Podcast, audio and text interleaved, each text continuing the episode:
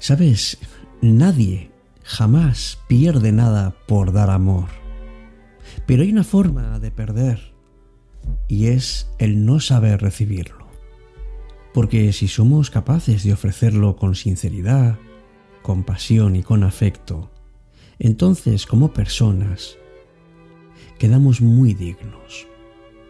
Pero quien no sabe recibirlo y quien no sabe cuidar ese regalo, realmente está perdiendo. Jamás te arrepientas de haber amado, ni de haber perdido por eso, porque es mucho peor no saber amar. Sabes que nuestro cerebro no está preparado para la pérdida. La pérdida nos supera, nos deja quietos, inmóviles, y nos deja además metidos en un ciclo de sufrimiento del que es muy difícil salir. Leonard Cohen escribió magníficamente en una canción, El amor no tiene cura, pero es la cura de todos los males. Empieza Cita con la Noche. Presenta Alberto Sarasúa. Buenas noches y bienvenidos.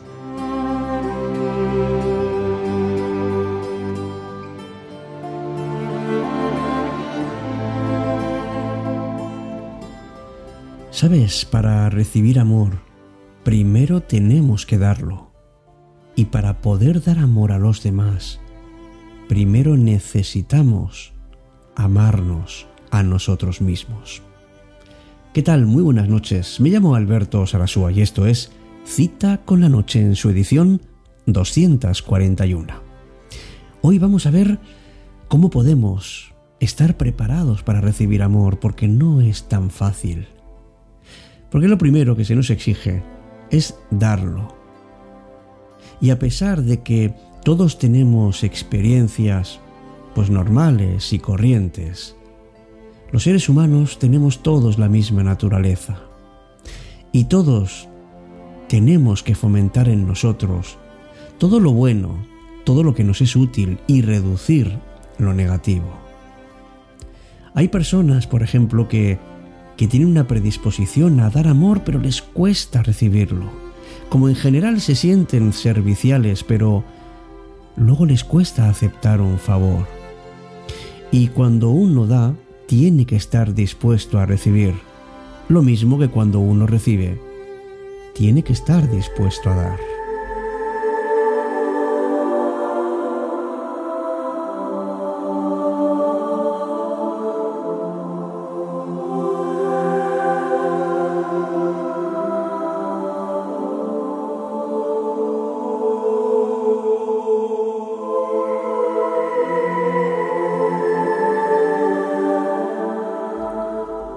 Si das amor, pregúntate cómo te sientes. Pero sobre todo, lo más importante, pregúntate cómo crees que se siente la persona que lo recibe. ¿Y cómo te gustaría sentirte? ¿Cómo te gustaría que la otra persona sintiese tu amor? La señal de que no amamos a alguien es que no le damos lo mejor que hay en nosotros. Esa es la clave.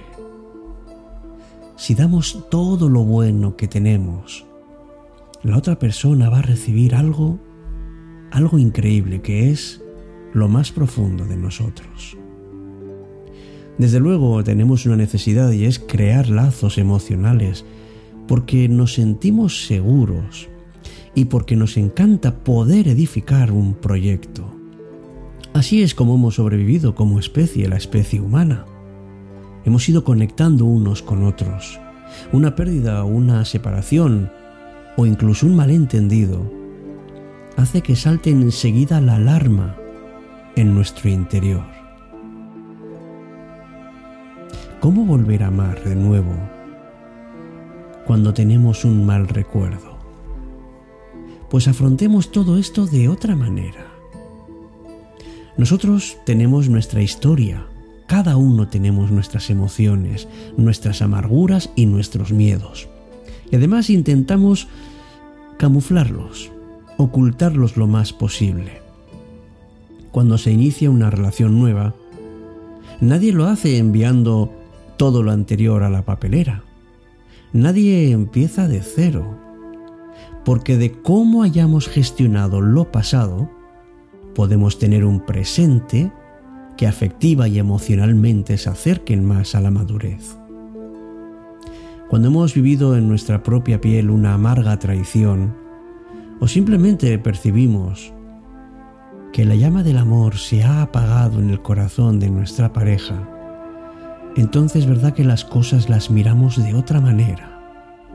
Cuando amamos con intensidad durante una época determinada y luego vemos que no podemos dar más, que no recibe más la otra persona, entonces nos sentimos vacíos, nos sentimos enjaulados y la habitación de los recuerdos es, el, es la estancia de nuestro interior donde más queremos estar.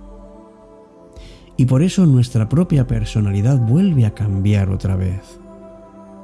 Hay personas que se vuelven desconfiadas, otras se hacen más frías, se ponen una coraza. Hay personas que dicen, es mejor no amar para no sufrir. Pero esto, amigos, no es más que el comienzo de una autodestrucción. Porque vivir es amar. Y amar es dar sentido a todo lo que hacemos a través de las cosas que realizamos a diario. Si renunciamos a amar, renunciamos también a la parte más hermosa que tenemos dentro.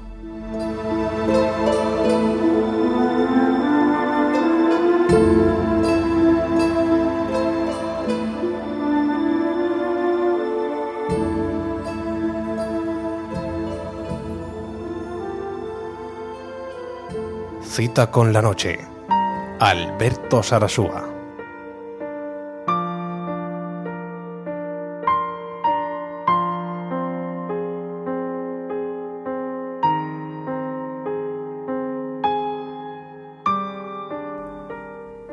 Es difícil dar amor, pero mucho más complicado recibirlo. Porque el que entrega, de alguna manera, lo da porque necesita cubrir ese reconocimiento y todo ese amor que tiene. Y espera también recibirlo y ser feliz. Dicen que lo que das es lo que recibes.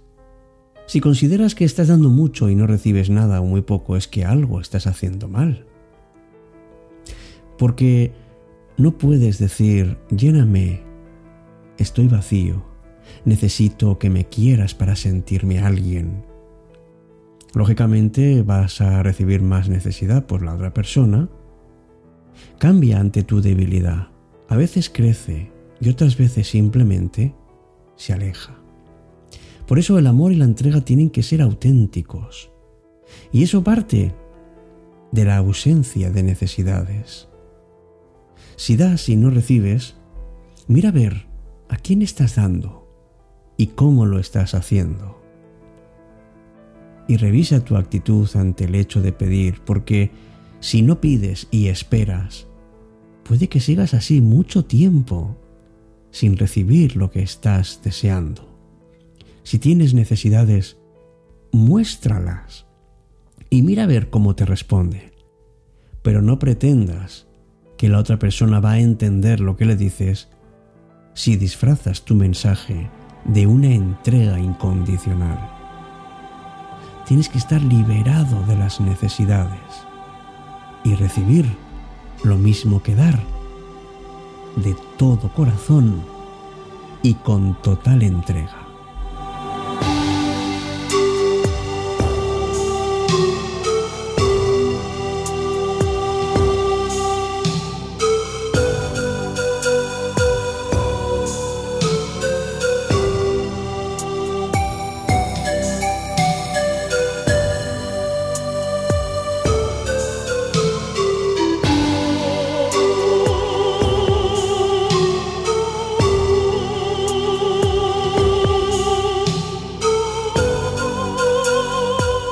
Pues muchas, muchísimas gracias por ser parte de Cita con la Noche.